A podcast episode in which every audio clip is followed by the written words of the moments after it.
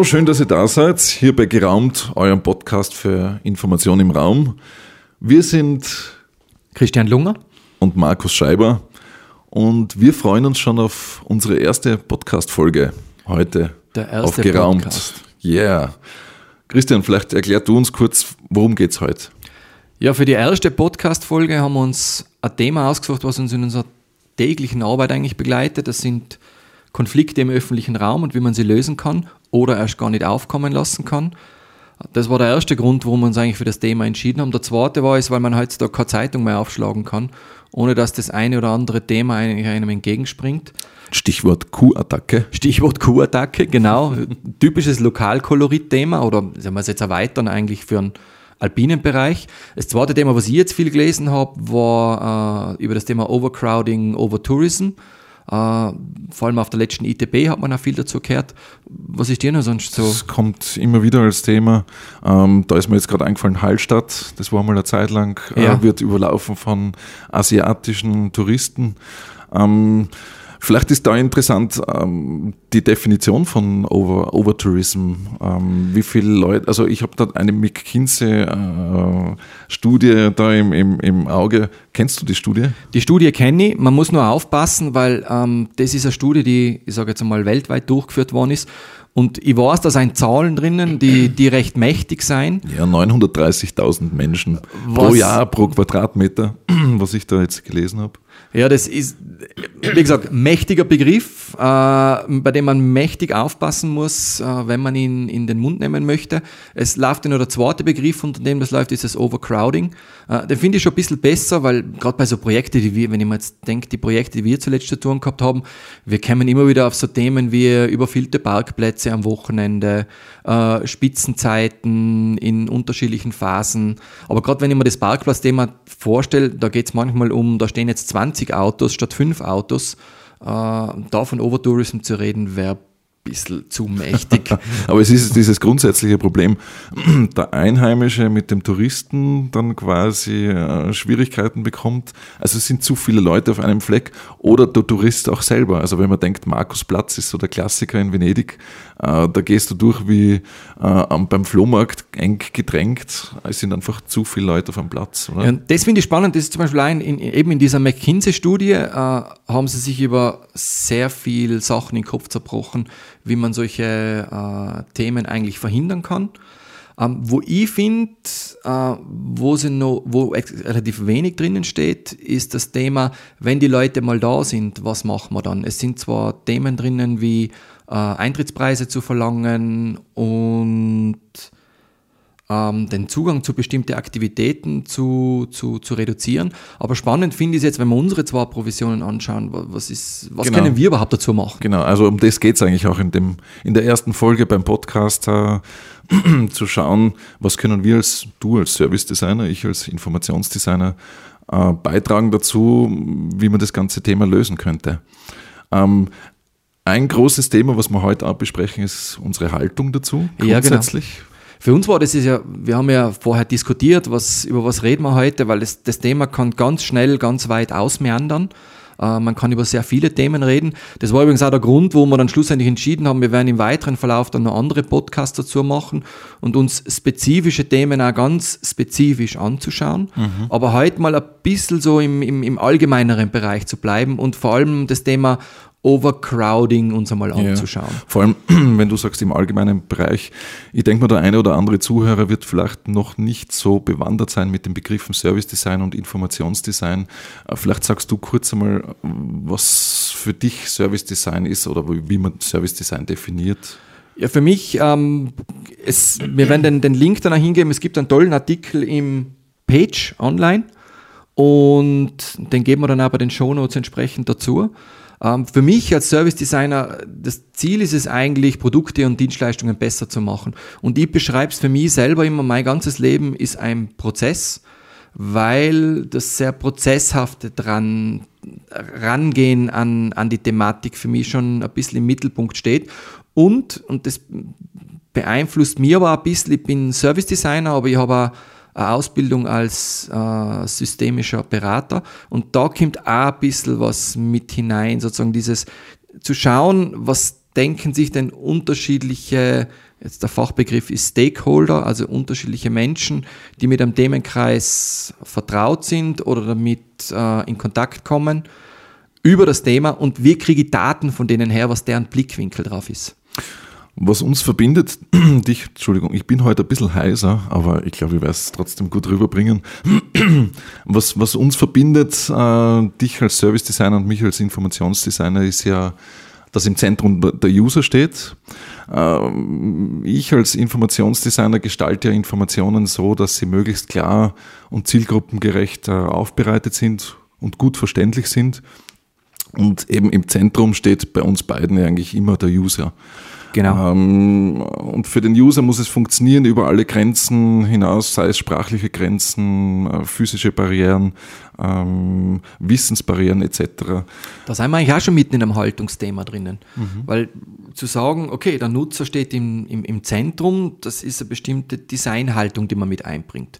Und das ist tatsächlich so. Das ist eine, die uns zwar eigentlich beide auszeichnet, ich sage jetzt sowohl als Menschen, weil, weil wir diesen Blick einfach entwickelt haben, als auch von unserer Profession her. Ja, genau. Es ist auch der Unterschied zu, ich sage jetzt mal für mich als Grafikdesigner, also von, von ich komme aus dieser, aus dieser Ecke, äh, für mich ist das auch der Unterschied zur, zur Werbung, wo es quasi ums Produkt geht.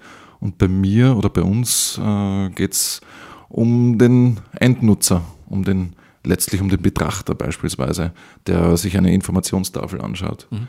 Wenn man, es ist ja das Spannende, wenn man jetzt über, eben, für mich, wenn ich über das Thema Konflikt im öffentlichen Raum nachdenke, ähm, ist ja spannend, wir reden jetzt zwar über Haltungsthemen als Informationsdesigner, als Service-Designer, es fängt ja aber alles auch schon an mit, mit den Haltungsthemen von jetzt nennen wir, nennen wir mal Touristen, ähm, weil es meist im touristischen Kontext ist, also Gäste.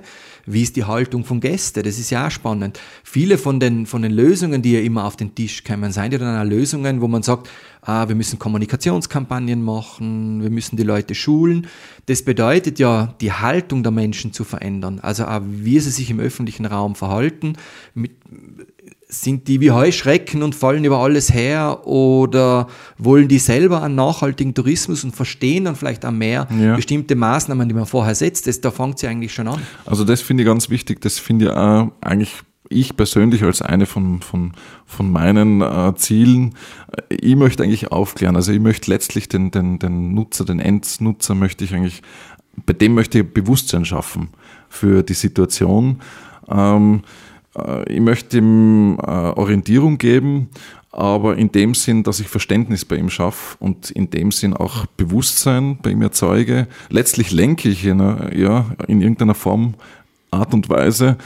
Und, äh, aber ich möchte, dass er eigentlich selbstbestimmt sein, die Freiheit hat, selbstbestimmt seinen äh, sein Ziel zu suchen, seinen Weg zu finden. Ja, das finde ich spannend, weil du von Lenkung gesprochen hast. Ähm, wir haben ja im, Rahmen unserer Arbeit, ähm, wir reden ja immer vom, vom, vom Serviceprozess, also vom Reiseprozess. Äh, Planung, Anreise, Ankunft, Aufenthalt, Rückreise. Aber Haltung zu beeinflussen, äh, ist eigentlich auch besucherlenkende Maßnahme am Ende des Tages. Wenn man, wenn man sich nachdenkt, eine, die eigentlich den gesamten Prozess begleitet, weil du nämlich während dem gesamten Prozess Haltung beeinflussen kannst, durch Kommunikationsmaßnahmen, jetzt haben wir wieder mittendrin, mhm. Informationsdesign und Servicedesign. ähm, aber auch, und das ist eigentlich auch was, noch, eigentlich vor der Planungsphase, eigentlich müsste man vor die Planung noch eine Phase hingeben, ähm, wo laufend kommuniziert wird, weil das unter Umständen dann auch im Sinne der Besucherlenkung eigentlich schon die Planung beeinflusst und die Planung beeinflusst ja wiederum, was im wohin und was ich mache. Mhm. Das ist eigentlich auch ein spannender Ansatz. Man kann ja sogar noch weiter zurückgehen, indem man sagt, ähm, was gibt es für sogenannte weiche Maßnahmen? Also weiche Maßnahmen sind sowas wie äh, Bildungsmaßnahmen, äh, Informationsmaßnahmen, äh, die jetzt nicht unbedingt Folder oder Informationstafeln vor Ort sind, sondern vielleicht schon viel früher passieren. Äh, welche weichen Maßnahmen gibt es, um Nutzer zu beeinflussen? Ich denke da jetzt gerade an dieses Q-Thema. Ähm, wo man sagt, äh, der Wanderer muss sich zurechtfinden auf der Alm da kann man jetzt auch schon in der Schule mit Bildungsmaßnahmen im Unterricht kann man aufklären und kann äh, was schaffen, wo dann sich die Kinder äh, über bewusst machen, eine, eine Haltung zu einem Thema finden, was dann fest verankert ist. Aber wenn ich das jetzt zum Thema, also nochmal zum Thema Overcrowding und Overtourism mache, ich glaube, das passiert schon, weil du merkst, dass dieses Thema Nachhaltigkeit auch wirklich in den Schulen langsam Widerhall findet, nennen wir es einmal so, in unterschiedlichen Fächern. Ich glaube, dass man da noch mehr machen kann. Ähm, aber das Thema ist, Nachhaltigkeit ist vermehrt im, sozusagen in, in den Medien, äh, ist in den Schulen, ist im Sprachgebrauch, nennen wir es einmal so. Und auf dem kann man jetzt im Sinne von Besucherlenkung, kann ich nämlich darauf zurückgreifen und sagen, okay, Bewusstseinsbildung zu machen, damit man mit einer bestimmten Haltung eine touristische Destination kommt. Aber dann wird es ja jetzt im, aus uns, weil wir so spezialisiert sind auf das Thema Orientierungssysteme, Leitsysteme, Besucherlenkung, dann wird es ja spannend, wie fange ich dann an, aus dieser Haltung heraus die Leute wirklich zu lenken. Wobei die Haltung noch bei anderen auch eine Rolle spielt. Gibt ja noch andere Gruppen. Da kommen wir vielleicht noch einmal zurück auf unsere Grafik, die wir zuerst genannt haben. Äh, wir haben ähm, kurz eine Grafik erstellt, äh, die besteht aus drei Kreisen. Im Zentrum steht äh, der Weg des Nutzers. Der Prozess, den, der Prozess, den der Christian zuerst erwähnt hat. In einem zweiten Kreis weiter außen stehen die Orientierungsmöglichkeiten, die, man den, äh, die der Nutzer während seines Prozesses ähm, nutzt, genau. um sich an einem Ort zurechtzufinden oder überhaupt an einem Ort hinzufinden. Und ganz außen stehen die ähm, Organisationen, die, die Umwelt, die diese Prozesse, die, die anderen Prozesse beeinflussen. beeinflussen. Genau. Durch Haltung und durch Verhalten, das sich aus Haltung eigentlich ableitet.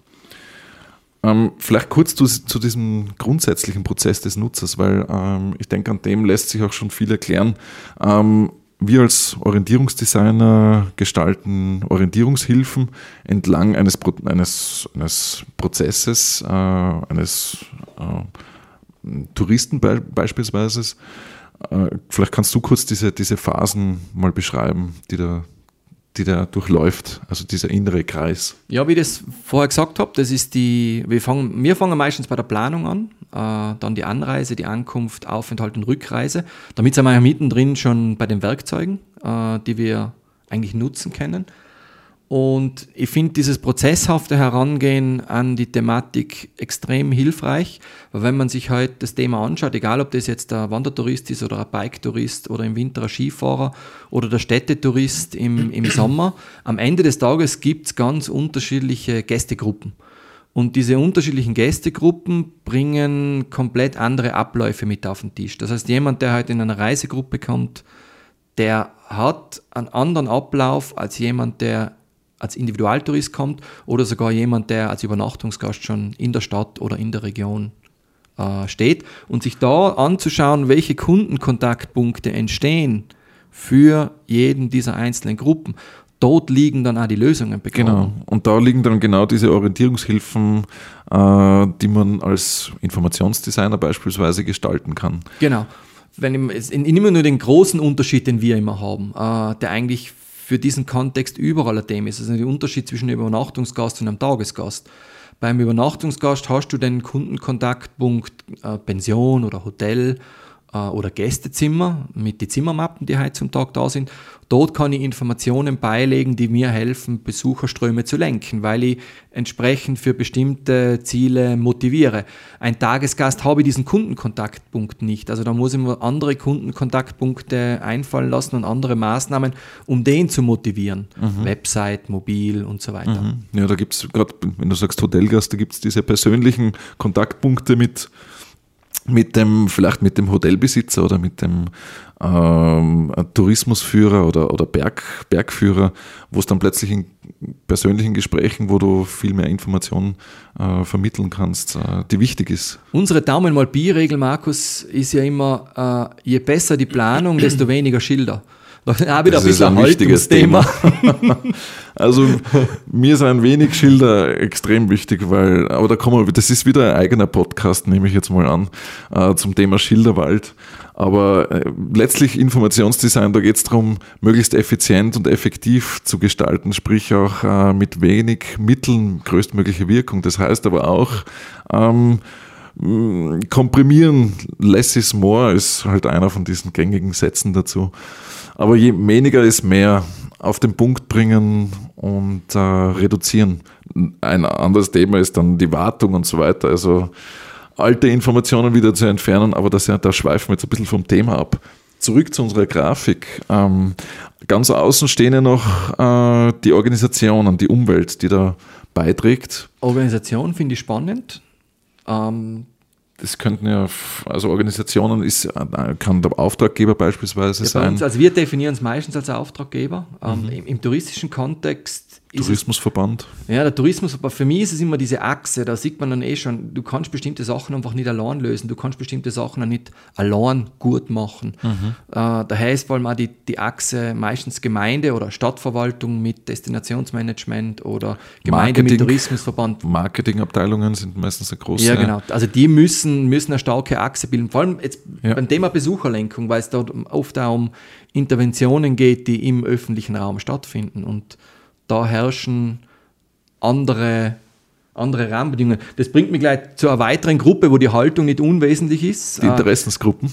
Genau, die Behörde plant mit. Ja, die Normen geben vor, ähm, sind aber alle möglichen äh, Interessensgruppen. Also, ähm, also die Diskussion ist, finde ich, immer sehr wichtig. Ähm, vor allem, wenn es entlang der Straße geht. Du musst die Diskussion führen, du musst gute Lösungen finden, manchmal aber auch Kompromisse. Und das ist immer sehr unterschiedlich. Aber die frühzeitig mit an Boot zu holen, finde ich, ist schon was, was schlussendlich einer guten finalen Lösung ähm, sehr entgegenkommt. Ja. Ähm, die Nutzer stehen zwar im Mittelpunkt, aber, aber sind auch eine von diesen Gruppen, die das Ganze beeinflussen. Also im Sinne ihrer Fähigkeiten beispielsweise, was für physische Fähigkeiten sie haben. Ich denke jetzt da auch dieses große Thema Barrierefreiheit ähm, spielt da rein. Oder auch, es kann ja sein, Übrigens ist, kann jedem von uns passieren, dass man mal äh, mit einem gebrochenen Fuß irgendwo hin muss, wo es dann schwierig wird, äh, Stufen zu steigen und dann braucht man plötzlich den Lift. Normalerweise geht man immer die Stufen und jetzt ist es plötzlich so, dass man den Lift braucht. Also es kann jedem selber passieren, dass man äh, in, so einer, in seiner physischen Bewegungsmöglichkeit eingeschränkt wird. Oder ähm, jeder wird einmal alt von uns. Also dieses Thema, welche Nutzergruppen, äh, für welche Nutzergruppen das funktioniert, das ist ein großes Thema. Und äh, ähm, das dritte, das, das letzte, vielleicht die letzte, oder wolltest du nur was sagen zu den Nutzern? Nein, das passt gut. Das letzte, die letzte große Gruppe, die da noch beeinflusst das ganze Ergebnis, äh, sind die Umsetzungspartner. Da Und da zählen wir halt auch dazu. dazu. Sind natürlich einige äh, Professionen, die da mitspielen. Äh, wenn ich mir da jetzt äh, vorstelle, Orientierungssystem, äh, spielt die Architektur, äh, beispielsweise im Gebäude spielt Landschaftsplanung. eine große Rolle. Landschaftsplaner spielen aber auch so, so Professionen wie Lichtgestaltung ein Thema. Ja, gerade im städtischen Kontext würde ich ja sagen, die Verkehrsplaner, Verkehrsplaner. Äh, ist wichtig, mhm. weil gerade diese, da sind ja im Grunde mehrere Verkehrsflüsse. Es ist, wie fließt, wie, wie ist der öffentliche Verkehr, wie ist der Individualverkehr, äh, wie ist dann der fußläufige Verkehr, also wenn alle mal ausgestiegen sein aus ihren äh, primären äh, Mobilitätsformen, ja. wie geht es dann weiter? Und das braucht Straßen, das braucht gute Straßen, gute Gehwege. Am Land seien es die, die Wanderwege und die Bikestrecken. Mhm. Das ist auch eine Profession, die sozusagen extra darauf schaut, dass das gut funktioniert. Also da sind wir eben mitten im Thema Nutzerkonflikte wieder. Ähm, diese Verkehrs Verkehrsplanung spielt einfach eine große Rolle. Ähm, wie jetzt äh, Radwege gelegt werden oder Radweg mit, mit Wanderweg äh, sich überschneiden etc. Also Verkehrsplanung eine große Umsetzungsgruppe, die, die massiv da Einfluss nimmt auf Definitiv. das ganze Thema. Und dann wird es ja spannend, und das ist ja was, wo wir jetzt über die Jahre immer, immer geschaut haben und argumentiert haben, dass man äh, auch jemanden, der Besucherlenkung macht oder Orientierung macht, so wie wir es auch machen, frühzeitig in einen Prozess mit einbringt, weil ich denke jetzt gerade an die Verkehrsplanung ähm, die müssen einfach wissen, wo sind gute Informationspunkte, wie gestalte ich einen Informationspunkt. Weil mit dem haben wir oft genug zu tun bei Projekten, dass wir zwar ein Schild irgendwo hinstellen wollen, aber wir haben dann den Platz nicht. Mhm, mh. Passiert in Gebäuden, passiert im öffentlichen Raum und das können dann so ganz kleine Interventionen sein am Ende des Tages, das, was funktioniert oder nicht funktioniert. Ja, also da wollen wir natürlich auch eine Lanze brechen für, für unsere Professionen, äh, Service- und Informationsdesign und vor allem für das Thema ähm, Orientierungssysteme und Leitsysteme. Ich habe jetzt übrigens einen schönen Begriff gefunden, Navigationsdesigner. Navigation, das habe ich gar nicht gelesen. Das äh, habe ich jetzt im Zug der Recherche gefunden. Finde ich eigentlich gerade für das, was wir machen, auch einen ganz passenden ähm, Begriff. Vielleicht nochmal zurück zu diesem Thema, was können wir ähm, beitragen, Lösungen, was haben wir für Werkzeuge? Mhm. Ähm, was hast du für Werkzeuge, Christian? Ganz unterschiedlich. Aber das erste Werkzeug habe ich schon öfters als angesprochen. Service Designer, das ist als Service Designer. Es, für mich, das, das bin jetzt ich als, als dieser spezifische Service Designer. Ähm, ich bringe mit dieses Thema des prozesshaften Denkens. Im Service Design heißt es Customer Journey Map. Das heißt, die Reise in unserem Fall des Gastes, dieser unterschiedlichen Gäste, die ja in, in eine Destination kommen, sich einmal anzuschauen und diese Kundenkontaktpunkte zu definieren. Das ist sicher eins von den wesentlichsten Werkzeugen. Das ist bei mir nicht nur Haltung, das ist dann auf den Tisch gelegt, wirklich was, mit dem man aktiv arbeitet, weil da tauchen dann viele Punkte auf, die man dann machen kann. Also das ist ja beispielsweise mit den, mit den Personas, die man definiert, Genau, Oder? ein anderer Begriff für sozusagen unterschiedliche Nutzergruppen. Das ist das, was ich vorher gesagt habe. Äh, jemand, der mit einer Busreise kommt, ist wer anderer als der, der mit, mit seinem eigenen Auto anreist oder der, der übernachtet. Also in dem Fall äh, äh, nimmt man dann wirklich diese Person, stellt sie sich vor, wie, wie, die, wie alt ist die, wie, was für Ausbildung hat die, äh, was für Einkommen etc. Und macht wirklich so eine zielgruppengerechte Person, oder? Was macht und die? Und genau. dann geht man diese Reise durch und dann gibt es verschiedene Mobilitätsformen. Kommt die mit dem Bus oder mit dem Auto oder mit dem Rad oder Wanderer. Äh, ist das ein, ein, ein, ein Weitwanderer? Ist das ein Tageswanderer? Sind das Familien? Äh, also das finde ich ganz spannend. Ja genau, und da, da, hängen, da hängen nämlich dann noch andere Instrumente dran und ich glaube, die sind wichtig, das hat mit diesen Blickwinkeln zu tun. Ich kann mich jetzt als Berater hinsetzen und sagen, ich, ich bin jetzt die 35-jährige Familienmutter oder ich bin der 60-jährige äh, Senior, der jetzt wandern geht oder einen Kulturausflug macht. Nein, nein, nein, nein, nein. nein. Die, die, das sind die weiteren Werkzeuge im Sinne von, wie holst du tatsächlich das Bild von diesem tatsächlichen Menschen, von diesen Menschen herein. Und gerade da bietet Service Design natürlich einiges. Äh, das, das sind also alles Fachbegriffe. Hast Shadowing, hast im Grunde nichts anderes als äh, ich laufe jemandem hinterher und beobachte ihn, mhm. wie, er, wie er etwas nutzt. Das heißt, ich kann mich ganz frech äh, an einem Busterminal stellen und warten, bis die ersten Gäste aussteigen und dann gehe ich denen nach und beobachte die mal bei ihrem Umgang im öffentlichen, im öffentlichen Feld. Mhm. Und das gibt aber schon interessante Rückschlüsse drauf, wie sie sich verhalten. Und das wiederum kann man dann in einen Gestaltungsprozess einfließen ja. lassen. Oder was wir ja immer machen, wir machen immer Begehungen. Uh, unterschiedliche Begehungen, auch als Mystery Checker. Uh, wir, wir fragen Leute, dass sie begehen. Also wir beauftragen jemanden, sagt, hey, mach eine Reise in die Stadt, uh, besuch bestimmte Sehenswürdigkeiten. Das ist der Idealfall. Das ist der Idealfall. Oder? Und dann du kriegst ganz, du kriegst quasi noch ganz anderes Feedback und vor allem ein Feedback von denen, die wirklich, die das leben. Genau, ja. ja. Was das finde find ich ganz spannend, weil ich habe unlängst da ein ganz interessantes Experiment gelesen von äh, Studenten, die für altersgerecht, also für, sagen wir mal, Senioren, da rede ich jetzt von 70 plus, äh, was gestaltet haben. Und um sich überhaupt reinfühlen zu können in deren Situation, haben sich die ähm, so Sandsäcke, eine, eine, eine, eine, eine kann man so sagen, eine Uniform aus Sandsäcken gebastelt, damit sie überhaupt dieses Körpergefühl einmal nachempfinden können. Also das habe ich ganz spannend gefunden. Und wenn man das dann noch kombiniert, vielleicht mit Brillen, äh, wo man ein bisschen äh, Sehunschärfe äh, simulieren kann, bekommt man mal zumindest physisch einmal einen Eindruck, wie ist es so als, als alter Mensch unterwegs zu sein. Mhm. Abgesehen jetzt mal, aber am besten davon ist, ist es eigentlich wirklich jemand zu haben, der wirklich dann Senior ist, weil diese ganzen physischen äh, Sachen sind vielleicht nachzuempfinden, aber was in der Psyche vorgeht oder kann derjenige überhaupt noch äh, mit, mit äh, Tablets oder Smartphones umgehen oder so weiter. Das, also das sind lauter so Themen, die, die kann man vielleicht wir als äh, sage mal, Mitte, Ende 40er, äh, können vielleicht manche Sachen eben nicht so empfinden wie ein 70-Jähriger. Seit wann seid ihr Mitte 40er, bitte? also wir gehen schon in die Ende 40 jetzt. ein, ja. Ähm, weil du das ganze Thema digital, Print, also was verwendet man denn? Ich finde das ein bisschen, also ich sage, wenn wir von Werkzeugen reden, mhm. ich habe ein bisschen was anderes im Köcher als du.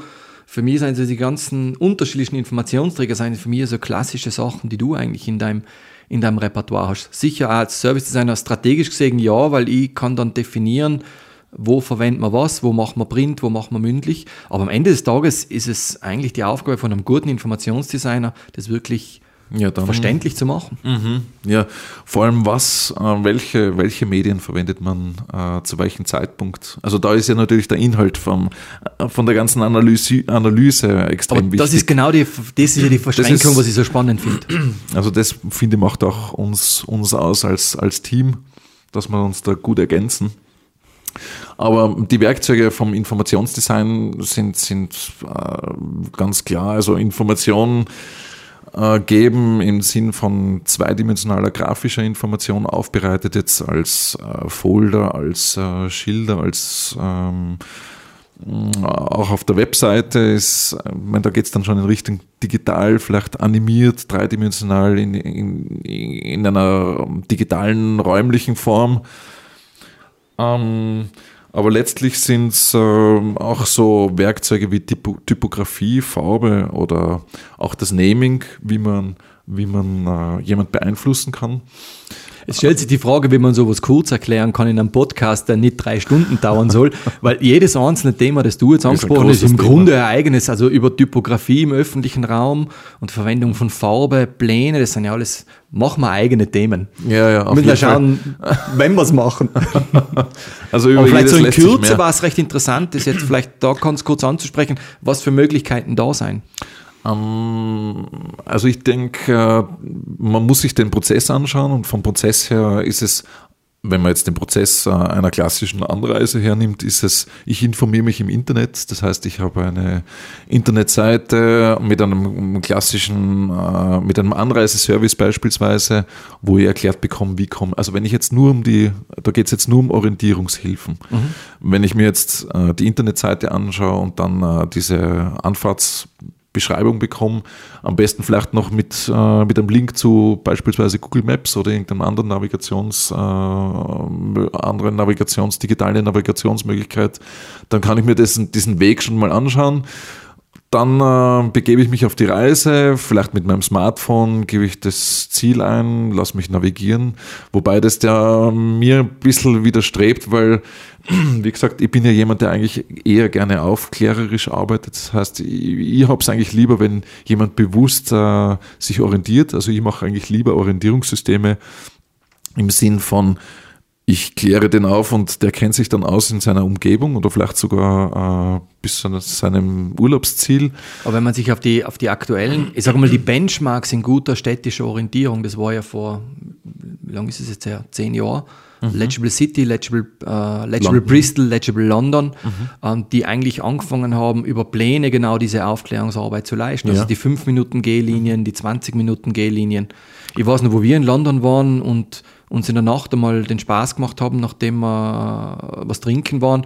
So, jetzt verwenden wir kein Navigationssystem, sondern wir schauen, ob wir mit den Stelen, anhand der Stelen ins Hotel zurückfinden. Mhm. Und am Ende des Tages hat super funktioniert. funktioniert. Das war echt Aber das gut. ist, ich finde, das ist genau der Punkt, dass man sich dann nicht äh, überlässt äh, einer, einer Leitung, also einem, einem Leitsystem und, und man kann mitunter schon Sinn machen. Ähm, aber ich finde bei einer Anreise das ist immer ganz nett, wenn man, wenn man auch rundherum eigentlich sich zu orientieren weiß.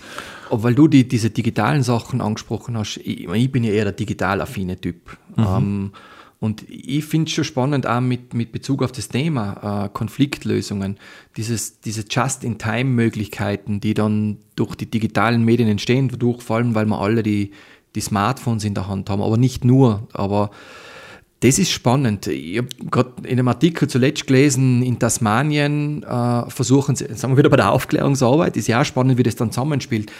Die, die, die motivieren Gäste, äh, Smartphones, auch Leih-Smartphones mitzunehmen, damit sie deren Bewegungsmuster tracken können, mhm. weil die Informationen verwenden sie wiederum für die Entwicklung, mhm. ähm, zur Besucherlenkung und sie verwenden es auch für die Aufklärungsarbeit, weil zum Teil auch, das springen, springen wir jetzt ein bisschen hin und her zwischen dem Thema Haltung und welche Werkzeuge, aber das gehört eh zusammen. Ähm, die, die, die nutzen dann diese Daten, um auch die Bevölkerung zu, zu, zu informieren, wie, wie es denn tatsächlich ist. Und ein gutes Datenmaterial zu haben, ist schon auch, wenn wir jetzt von Werkzeugen sprechen, mit denen man diesen Konflikten gegensteuern kann. Wirklich gutes Datenmaterial, das sehr ortsbezogen ist, zu wissen, wenn, was, wo, wie stattfindet.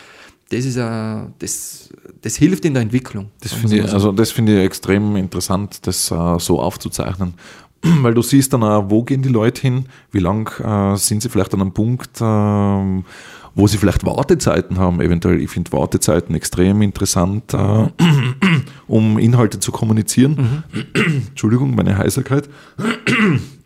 Also das finde ich äh, sehr spannend als Datenmaterial. Und auch eventuell äh, vielleicht, wo gehen Leute hin, was sie sehen wollen, wo vielleicht noch, noch keine Information. Da sagen wir jetzt, wenn wir jetzt noch einmal, weil du zuerst gesagt hast von diesem, was sind meine Werkzeuge vom Weg her, das ist extrem spannend, wenn man sagt, man ist jetzt angekommen, mittels Verkehrsleitsystem, was auch immer, am richtigen Zielort. Und dann ist man in dieser Aufenthaltsphase und bewegt sich dann zum Beispiel in der Urlaubsdestination und schaut sich Sehenswürdigkeiten, was auch immer an. Mhm. Und sowas aufzuzeichnen und zu sagen, okay, das, es gibt dann plötzlich Punkte, die vielleicht für einen Touristen interessant sind, ähm, aus irgendeinem Grund heraus reizt sind, dorthin zu gehen ähm, landschaftlich, dort gibt es vielleicht irgendeine Sehenswürdigkeit äh, etc. Aber was man bis jetzt noch nicht äh, quasi in seinem Orientierungssystem aufgenommen hat, dann ist das extrem äh, wertvoll. Es gibt übrigens eine ganz interessante Studie, ähm, wie viele Leute auf Wanderwegen ähm, das äh, bleiben. Also die Studie ist vom österreichischen Alpenverein 1999, 2000, 2001 gemacht worden. Und ähm, die haben das Verhalten von Wanderern und Bergsteigern untersucht. Und interessant ist, dass 91 Prozent der Wanderer und Bergsteiger ausschließlich auf den markierten Wegen und Steigen bleiben. Nur 9 Prozent übernehmen quasi dieses gezielte oder dieses ungezielte, muss man eigentlich sagen, dieses ungezielte Streifen durch die Gegend. Ähm, das heißt, es spricht eigentlich dafür, Wege zu markieren, Wege anzulegen, Reize zu schaffen, für Menschen auf den Wegen zu bleiben. Das ist spannend, weil die Zahl habe ich gar nicht kennt. Äh, bei mir war es eine andere Studie, die ich gelesen habe, und zwar, ich glaube, der aktuelle deutsche Wandermonitor. Da war auch 62 Prozent, 62 Prozent der Leute entscheiden sich äh, aufgrund der Beschilderung, äh, welchen Wanderweg sie gehen. Und das hat mich, ehrlich gesagt, das hat mich jetzt, obwohl wir in dem Bereich tätig sein, hat mich die Zahl von der Höhe her eigentlich überrascht, ähm, weil ich doch ein bisschen ein bestimmtes Sicherheitsbedürfnis dahinter sehe, waren gerade im Naturbereich. Ja, sehr. Mhm. Ich würde aber gerne mal zurückkommen, weil dieses Thema, wo ich hingehe, das hat, hat bei mir ein bisschen eine Assoziation ausgelöst, die auch in Zusammenhang mit dieser McKinsey-Studie ist, weil in der McKinsey-Studie ist, ist ein Thema drinnen im Sinne von, wie kann man Overcrowding verhindern? Ja, indem man zusätzliche Attraktionen schafft. Aber am Ende des Tages ist zusätzliche Attraktionen schaffen, das ist das Entwicklungsthema. Aber das Spannende ist dann das Informationsthema, das sich davon ableitet, mhm. weil du mhm. musst ja Leute darüber informieren, dass es neue gibt, was die alles können müssen. Und ich denke da an, an, an, wir haben, wie viele lange haben wir das Verkehrsleitsystem gemacht und die, die Ankunftspunkte. Und parallel ist aber äh, ein Projekt gelaufen in Langenlois, nicht von uns, wo sie Themenspaziergänge gemacht haben. Und das ist jetzt kein Overcrowding in dem Fall kein Overcrowding-Thema, das haben sie ja nicht. Aber sie fangen eigentlich schon frühzeitig an zu sagen, sie schaffen unterschiedliche Attraktionen, auch um Leute in die, in die Peripherie zu kriegen. Da gibt es jetzt den Gartenspaziergang dann in, in Schiltern und es gibt in, im städtischen Kontext was und im Naturkontext was, ein, Wein, ein Weinwanderweg.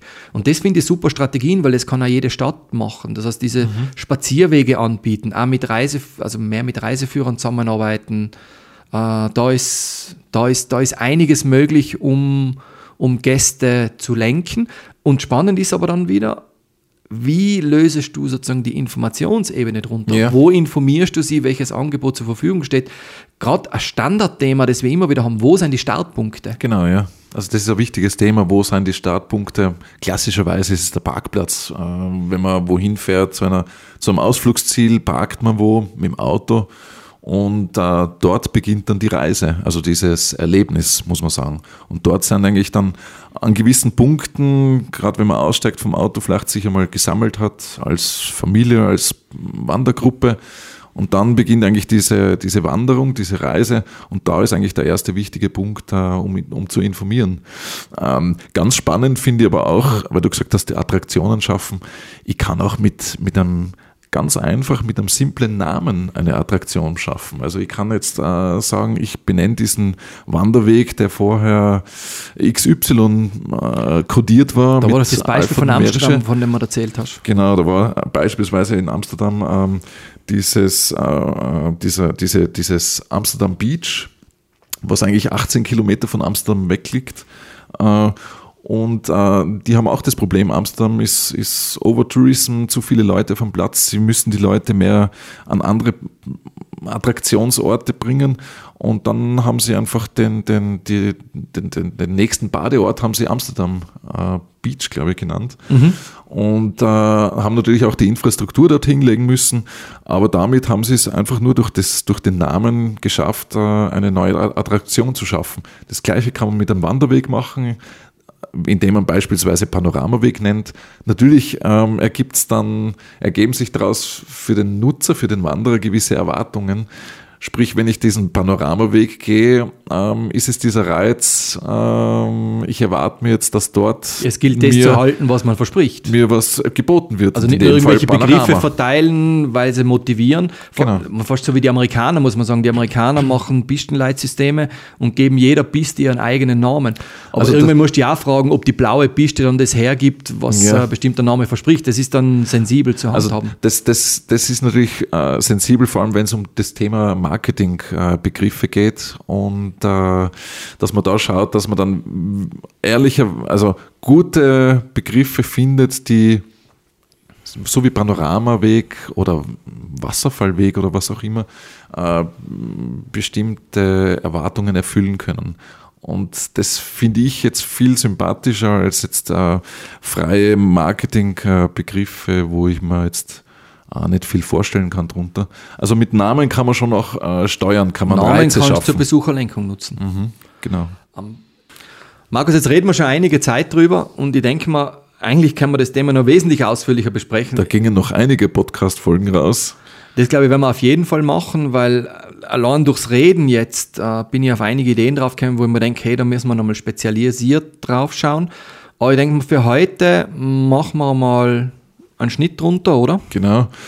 Ja, wenn ihr gerne euer Feedback oder Wünsche, Anregungen uns schicken wollt, unter podcast.geraumt.com gibt es die Möglichkeit. Besucht auch gerne unsere Website geraumt.com, wo es auch einige Links und sonstige Infos Genau, wir geben alles, gibt. worüber wir geredet haben, in die Shownotes ein. Richtig, genau. In dem Sinn, ich hoffe, es war eine interessante Folge für euch. Alles Gute, bis zum nächsten Mal. Wir freuen uns auf euch. Adieu, sagt Markus Scheiber und Christian, Servus.